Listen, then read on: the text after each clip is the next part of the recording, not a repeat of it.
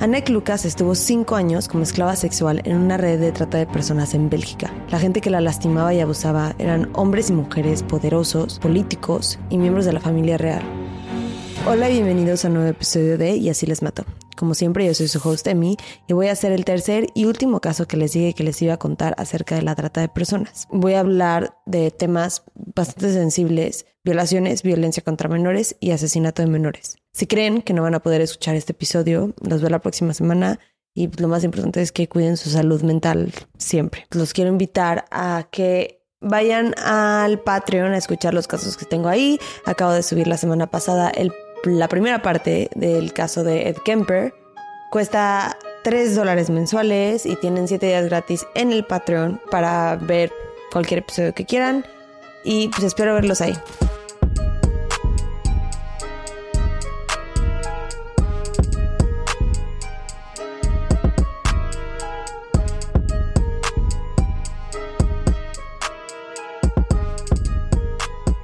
Anek Lucas nació en 1963 en un pueblo tranquilo y encantador en Bélgica. Su madre estaba soltera cuando Anek nació y los primeros años de su vida la persona que le daba amor y la cuidaba no era su mamá, era su nana. Una mujer a la que amaba y cuando su mamá se casó y se mudaron y perdió a esa figura materna, dejó de poder trabajar su trauma. Porque aunque era una niña bebé y era una niña extrovertida y social, sufría abuso por parte de su madre en la casa. Entonces cuando la alejaron de su nana y de su lugar seguro, dejó de ser esa niña energética y como que se apagó. La figura paterna predominante en su infancia fue su padrastro, quien era el alcalde de Flanders, el pueblo al que se mudaron. Desde afuera parecía una familia normal, hasta perfecta. Una pareja con un hijo y una hija, el balance perfecto. Pero, como vemos una y otra vez en este podcast, las apariencias engañan. Lo que parecía una ama de casas, realmente era una mujer que trabajaba para una red de trata de personas y de niños y niñas. Pero como hemos visto en los otros casos, no, no necesariamente un traficante es, algo obvio. No, no siempre se puede determinar simplemente por ver a una persona. Esta mujer empezó por decirle a la madre de Anek que ella y su pareja podían cuidar a Anek porque ella estaba ocupada con su hijo pequeño. Su mamá dijo que sí y múltiples veces a la semana la llevaban a diferentes lugares, siempre con un grupo de niños o niñas de diferentes edades. Esta pareja le enseñó a nadar y se estaban ganando su confianza cuando le llevaban a la playa y al parque y lo que quieran. Pero al mismo tiempo las van entrenando y preparando para lo que venía después. Anek estaba chiquita, pero en retrospectiva los detalles de las cosas que se acuerda de estas salidas son realmente preocupantes, porque el grupo de niños y niñas cambiaba constantemente. La excusa de esta pareja es que eran primos y familiares que venían a visitar de Holanda, pero solo algunos de los niños y niñas eran holandeses, los demás eran belgas. ¿De dónde estaban sacando a tantos niños? Los estaban secuestrando, estaban cruzando fronteras con ellos, los papás saben en dónde están o los están buscando preocupados. Pero para el resto del mundo, en la playa o en el parque, solo eran una familia grande, nada sospechoso, no veían nada que reportar. Esta fue la rutina que hicieron aproximadamente un año hasta que la llevaron al primer evento de la red. Anek estaba a punto de cumplir seis años cuando esta pareja la llevó a un castillo Primero la violaron y luego la forzaron a participar en una orgía. Recuerda ver al hombre, bueno, a los hombres y a las mujeres vestidos de hippies en el cuarto en donde la amarraron del cuello. Estaban fumando y tomando y drogándose mientras la violaban y degradaban. Después de esa primera experiencia, llegó a su casa a contarle a su mamá con las palabras que una niña de 5 años tiene en su vocabulario para poder explicar una violación tal y como la vivió. Esperaba que su mamá tuviera una reacción protectora, que se indignara de su dolor, que la abrazara y la cuidara. Pero lo que pasó fue que su mamá la empezó a llevar a estos eventos.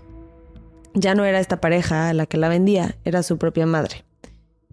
Es importante mencionar que esta red de pedófilos estaba compuesta de algunas de las personas más poderosas y ricas del país. No era una red de hombres cualquiera. Estaba compuesta de hombres y mujeres VIP del país, si así lo quieren ver. El jefe de la red era el ministro de Defensa Nacional, Paul Van den Boyant. Los miembros eran políticos, aristócratas y gente que trabajaba en el gobierno. Anek cuenta que no solamente era una red en donde podían actuar sus fantasías sexuales violentas y más oscuras con niños y niñas inocentes como ella, también era un tipo de mafia en donde todos se extorsionaban con la información que conseguían de sus adversarios políticos en estos eventos. Los primeros tres años que Anek fue forzada a participar en esta red la consideraban una niña reemplazable. En otras palabras, los miembros podían hacer lo que quisieran con ella sin ningún límite. La podían violar, torturar y hasta matar. Porque esta no era una red de pedofilia nada más, también era una red homicidia. Por este estatus de niña reemplazable, Anek estuvo en varias situaciones extremas en las que no sabía si iba a sobrevivir, especialmente porque estuvo presente en el asesinato de otros niños y niñas, y no sabía si ella iba a ser la siguiente. Claramente, cada vez que llevaban a Nick a una casa, un evento en un castillo o a un bar a que hombres la abrieran, le pagaban a la mamá de Anek. Si llegaban a matarla, también iba, la iban a compensar. Obviamente nada de esto estaba escrito, no es como si tenían un contrato. Y su mamá llegaba a estos acuerdos a través de una condesa belga. Ese era su contacto en la red. En 1972, Van den Boyan se intercambia a Nick en una transacción con un hombre muy poderoso que formaba parte de una red internacional de trata. El jefe belga quería tener relación con este hombre porque era parte de una red mucho más grande y con mucha más influencia y jugadores mucho más poderosos e importantes. Pero antes de hacer el trato, el intercambio, este nuevo hombre pidió que le hicieran una prueba de ADN a Anek. Y en los resultados salió que tenía sangre de la familia real o algo así, ya tenía un poco de esta sangre. Y en ese momento dejó de ser reemplazable y este hombre la empezó a entrenar para que se convirtiera en una esclava sexual más valiosa. El término que usaban es una esclava elite. Anek dice que estas esclavas normalmente las entrenaban desde chiquitas y a veces son mujeres famosas que parecen vivir una vida normal, pero realmente las están controlando y traficando cuando nadie ve. Y ese entrenamiento era base de tortura. Quería, este hombre quería llegar a controlarla mentalmente por completo y para lograrlo lo que, lo que hacía era a través de dolor. Y a los nueve años la entrenaron a no solamente usaron esas técnicas de tortura, también la estaban entrenando para que espiara a los hombres que le iban a comprar, usar y violar. Le enseñaron cómo hacer que un hombre se enamore de ella y a reportar todo lo que veía las debilidades de los hombres, cosas que pudieran usar para manipularlos y extorsionarlos eh, en un futuro, lo que sea. Su entrenamiento duró más o menos un año, pero durante este año también la, mandaban de manera frecuente los fines de semana a Alemania con un hombre que después se iba a enterar era un político muy importante en el país. Después de este año de entrenamiento, los líderes de la red estaban teniendo muchas conversaciones acerca del futuro que iba a tener Anek. Querían hacerla una cantante famosa en Francia y querían dar una vida de lujo extrema, pero traficarla en secreto. Querían que fuera una esclava que les dejara mucho dinero. Pero Anek confundió la falta de violencia a la que estaba acostumbrada desde que estaba muy muy chiquita. Eso lo confundió con poder, poder que pues, ella realmente nunca tuvo, y se reveló. No sé exactamente cuáles fueron las circunstancias o qué fue lo que hizo, que hizo enfadar tanto a los miembros de la red internacional, pero resultó en que la regresaran a Bélgica y le quitaran ese estatus y esos privilegios entre comillas. En Bélgica regresó a la misma red con casi los mismos miembros. Tenía 10 años y conoció a un hombre joven de 21 llamado Patrick Hamers. Hamers era un gángster muy poderoso en Bélgica porque era muy violento. Pero cuando vio a Nick se volvió, se convirtió como en una figura protectora. La reservaba frecuentemente y la trataba muy bien. Y Nick empezó a verlo con admiración, como un salvador. Y empezó a olvidar que había hombres que la querían lastimar. Y desafortunadamente, aunque tuviera la protección de este joven, no era suficiente para que no la usaran como mercancía. Y un día la, volvieron a meter a, un cuarto que contenía solamente un colchón sucio en el piso y una lámpara. Y ahí tenía que esperar a que un hombre entrara y la violara. En esa ocasión entró un hombre que le recordó a un gorila. Acuérdense que estamos hablando de, o sea, ella cuenta esta historia y sus memorias son las memorias de una niña de 10 años. Entonces este hombre entra y le recordó un gorila. Este hombre le empezó a gritar que se quitara la ropa, pero hablaba otro idioma. Entonces Annette no lo estaba entendiendo. Cuando por fin le, entendió, basándose en las señas que estaba haciendo este señor, el hombre estaba muy agitado y desesperado y Annette se puso muy nerviosa y se atoró intentando quitarse la camiseta. Sin poder ver, atorada con este hombre en el cuarto, sintió que pues, la iba a matar. Y su cerebro regresó a su entrenamiento y lo que había aprendido que le ayudó a sobrevivir todos estos años. Cuando el hombre le arrancó la camiseta, ella empezó a fijarse en él. Se empezó, lo empezó a ver muy detenidamente, a realmente analizar a este hombre, ver qué era lo que necesitaba, qué es lo que quería, y vio que quería amor y atención, cosas que le hacían falta en su vida, que buscaba en una niñita como Anek. Ya sé que esto da muchísimo asco, me da muchísimo asco decirlo, me dio muchísimo asco escribirlo, es algo muy asqueroso, y obviamente, mm, para nada es, digo, este comentario intentando justificar a este hombre, o sea, poco importa sus traumas, la verdad. Se los estoy contando porque es importante incomodarnos en estos temas y ver la realidad de lo que una niña de 10 años tuvo que aprender para sobrevivir. De 10 años. En eso tenía que estar pensando, en analizar ¿Qué le falta a ese hombre patético y miserable que, que, tiene que llegar a hacer estas atrocidades con una niña de 10 años? Eso es lo que, como, como su cerebro tuvo que funcionar a, uno, solamente 10 años para poder sobrevivir. Durante la violación, Anek tuvo una reacción común ante el trauma y fue que se desasoció de su cuerpo. Físicamente está ahí, pero mentalmente no estaba en su cuerpo, no sentía el dolor y se acuerda de haberse enfocado en una lámpara, que en la única lámpara que había en el cuarto.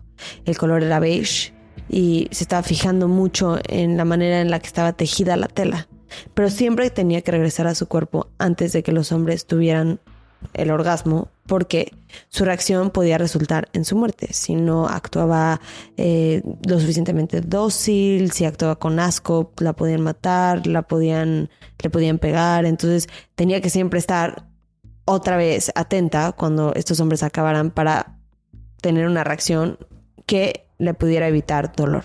Aproximadamente seis meses después de que Hamers tomó su papel como protector en la vida de Anek, se convirtió en el abusador más violento que había tenido Anek hasta ese momento. Llegó a tales grados que estaba segura de que este hombre la iba a asesinar. Un día la amarró a un bloque de carnicero manchado de color negro de toda la sangre seca que le pertenecía a los niños y niñas que fueron sacrificados en el mismo lugar en donde ella ahora estaba acostada. Estuvo ahí horas mientras la torturaban, pero Patrick Hamers, el que más la ayudó y el que más la abusó, decidió hacer un trato con Paul Van den Boyens a cambio de perdonarle la vida a Nick y dejarla salirse de la red. Hamers haría todo lo que Van den Boyens quisiera y le pidiera. Y funcionó. A los 11 años, en 1974, Hamers le dio instrucciones de cómo sobrevivir y escaparse de estos hombres poderosos. Sus consejos eran que nunca se convirtiera en trabajadora sexual después de salir, que no consumiera drogas, o mejor dicho, que no comprara drogas. Si alguien le ofrecía, podía consumir, pero que nunca comprara o contactara a alguien para comprar drogas. Le dio reglas de qué tan seguido tomar y qué sustancias tomar le dijo que se tenía que salir de Bélgica a París o Londres o Nueva York, que buscara a alguien de su edad con dinero para casarse, pero nunca a un hombre más grande. Y obviamente que nunca hablara con nadie de la red ni de los involucrados. Ella tomó estas reglas y las volvió sus diez mandamientos, porque aunque este hombre fue uno de sus peores abusadores, de uno de los hombres que más la lastimaron, también fue el único que la ayudó a salirse. Hoy su cuerpo sigue teniendo las marcas y cicatrices del abuso que sufrió. Pero hay heridas que aunque no se vean en la superficie son igual de poderosas. En los cinco años y medio que formó parte de esta red fue violada innumerables cantidades de veces, pero aproximadamente todas estas veces suman al menos seis horas cada semana. Seis horas a la semana, desde los seis a los once años, suman 1.716 horas de violación antes de que cumpliera los dos años. Horas que diferentes hombres y mujeres en posiciones de poder pagaron para hacer con su cuerpecito lo que quisieran. Hoy se dedica a compartir su historia y ayudar a sobrevivientes como ella y a crear conciencia de la magnitud de lo que es esta industria y hasta qué niveles de poder puede llegar. Muy pocos de sus abusadores sufrieron consecuencias por sus actos. La mayoría hoy ya están muertos, incluyendo a Patrick Hamers. Su padre biológico nunca la ayudó o estuvo en su vida. Sé que mucha gente pregunta acerca de él, que él dónde estaba, por qué no la protegió. Lo conoció hasta cuando ella cumplió más o menos 18 años, cuando ella tenía 18 años, pero la ausencia, la mayoría de su vida, fue algo que él escogió. Él nunca quiso tener contacto con ella. De hecho, cuando se enteró que la mamá de Anek estaba embarazada, lo único que ofreció fue pagar el aborto. Anek escribió un libro contando su historia titulado A Quest for Love, por si a alguien le interesa leerlo, les puedo dejar el nombre abajo en la descripción de este video junto con organizaciones que se dedican a ayudar a sobrevivientes por si pues, quieren donar o quieran leer un poquito más a profundidad del tema. Muchas gracias por escuchar este episodio de Y así les mató. Nos vemos el martes con un nuevo episodio. Bye.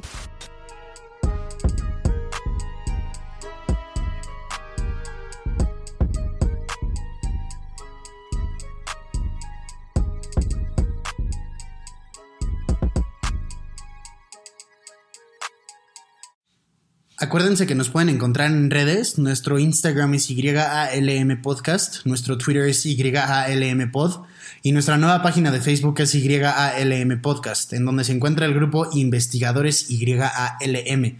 En este grupo vamos a estar teniendo discusiones respecto a los casos que vemos semana con semana, así que ahí lo pueden checar. Gracias, bye.